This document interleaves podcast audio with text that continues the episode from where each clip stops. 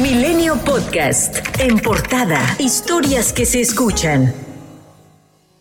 Morena presentó una iniciativa de ley para que ministros, magistrados y jueces sean electos por voto popular. Propone modificar los artículos 96 y 97 de la Constitución para que se elijan por voto popular directo y universal, y además se emita una convocatoria que señale etapas para llevar a cabo el proceso de selección. El diputado de Morena, Alejandro Robles, advirtió que los ministros, magistrados y jueces deben vivir en la justa medianía, por lo que van a obradorizar al Poder Judicial y no se conformarán con una reforma profunda. No vamos a, conformarnos con una reforma profunda al Poder Judicial. Haremos la constitución humanista que México requiere del siglo XXI. Vamos a obradorizar el Poder Judicial porque tienen que vivir en la justa medianía. El coordinador del PAN en el Senado, Julen Remetería, le respondió.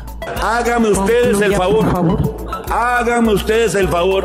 Obradorizar el Poder Judicial. Nunca, ni en mis peores sueños pensé que oiría semejante tontería. Por cierto que la bancada del PAN presentó un exhorto en la comisión permanente en la que solicitó a la Suprema Corte de Justicia destituir al presidente López Obrador, así como a los secretarios de Gobernación Adán Augusto López, de la Defensa Nacional Luis Crescencio Sandoval y al de la Marina José Rafael Ojeda por desacato judicial. Esto luego de que la presidencia de México emitiera un nuevo decreto relacionado a obras prioritarias cuando la Suprema Corte acababa de resolver la invalidez de clasificarlas como proyectos de seguridad nacional. La magistrada Yanino Talora circuló un proyecto en el cual propone revocar los nuevos criterios del INE que avalaron los llamados al voto del presidente Andrés Manuel López Obrador y por el contrario darle 24 horas para eliminar las mañaneras, donde cometió esta infracción, abstenerse de volver a hacerlo y dejarle un apercibimiento para no caer en desacato.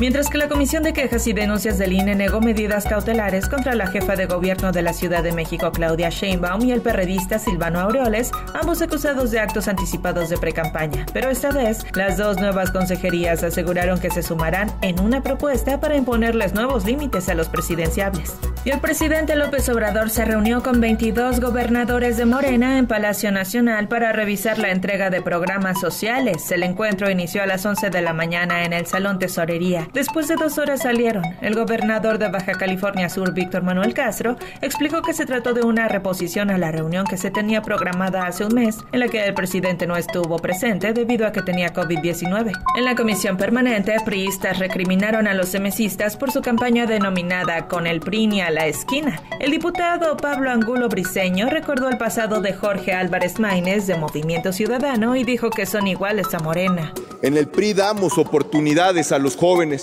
Se las dimos en su momento al titiritero de Maínez. Ahí está una pancarta con claridad donde se ve que fue diputado por el PRI. Lo que les duele lo que les duele es que en el PRI no pudieron hacer su teatro. En respuesta, Álvarez Maínez arremetió contra el dirigente nacional priista Alejandro Moreno. Es un honor estar enfrente de Alito Morena. Es un honor ser aludido por el empleado de más bajo rango que tiene Alito Moreno en la Cámara de Diputados. Es un honor estar enfrente de los principales socios de este régimen, de quienes le han avalado en la Cámara de Diputados y de Senadores la reforma en materia de prisión preventiva oficiosa, la reforma de prisión sin juicio, la militarización del espacio aéreo, la de los puertos marítimos, el quinto transitorio que le dio mando militar a la Guardia Nacional, la militarización del país, la reforma para estrangular al Tribunal Electoral y por supuesto que es un honor tener un pasado del que uno se siente orgulloso. Por su parte, el morenista Sergio Gutiérrez declaró que Movimiento Ciudadano tiene un lugar inmerecido en la Cámara de Diputados. Hace un año, el Poder Judicial le otorgó un lugar inmerecido a Movimiento Ciudadano de la Cámara de Diputados en esta comisión permanente. Ese lugar que hoy tienen es un lugar ilegítimo, es un lugar espurio. Constitucionalmente y aritméticamente no tienen los votos para estar en la comisión permanente, pero un tribunal se lo dio.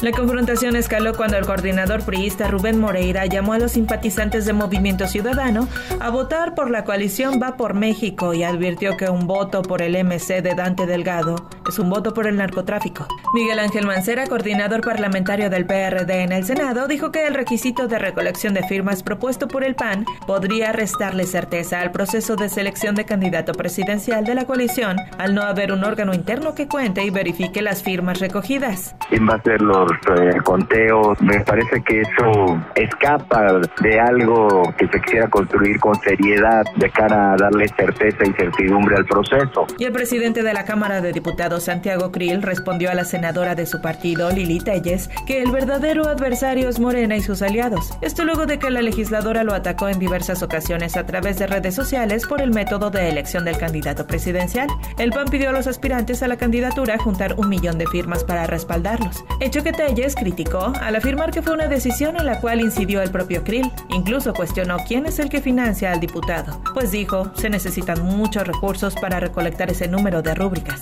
Citigroup anunció que no entregará Banamex a un solo postor, venderá las acciones a través de la bolsa y ya no al empresario Germán Larrea de Grupo México, quien se perfilaba como posible comprador. Señaló que espera que la separación de sus negocios de banca de consumo y empresarial en México se complete en segunda mitad del 2024 y que la oferta pública inicial tenga lugar en 2025. Aclaró que el negocio conservará el nombre de Banamex y continuará siendo uno de los principales socios bancarios de México para los propietarios de pequeñas y medianas empresas. Por cierto el presidente de la República aseguró que la negociación con Grupo México sobre la ocupación de 120 kilómetros de vías férreas concesionadas a Ferrosur está avanzando y va bien. Sin embargo, negó que para llegar a un acuerdo haya un pago de por medio. Explicó que su gobierno lo que ofrece es que tengan paso por las vías recuperadas por el gobierno, pagando una cuota y ampliarle a la empresa alguna concesión que esté por vencerse. Además, reiteró su intención de comprar esa institución bancaria y crear una sociedad pública privada, pues aseguró que se necesita. La saxofonista María Elena Ríos, junto con varias activistas, presentaron ante diputados y senadores la iniciativa Ley Malena, con la cual se busca tipificar los ataques con ácido como feminicidio o tentativa de feminicidio, según el caso, y garantizar el acceso a la salud de las víctimas. La activista entregó a los legisladores más de 45 mil firmas de respaldo a la iniciativa, con la cual piden que los ataques con ácido sean tipificados de una manera más adecuada y no queden catalogados solo como lesiones. Familiares de Yesenia Guadalupe Lozano, integrante de Madres Buscadoras, perdieron contacto con ella desde el pasado domingo 21 de mayo. Cecilia Flores, líder del colectivo, pidió a las autoridades el pronto hallazgo de su compañera. Por cierto que Madres Buscadoras expresaron su preocupación por el próximo nombramiento de Gustavo Salas como fiscal general de Sonora. En una carta dirigida al gobernador Alfonso Durazo, las madres recordaron el historial de espionaje y violencia contra defensoras de derechos humanos y la periodista Marcela Turati. Milenio Podcast.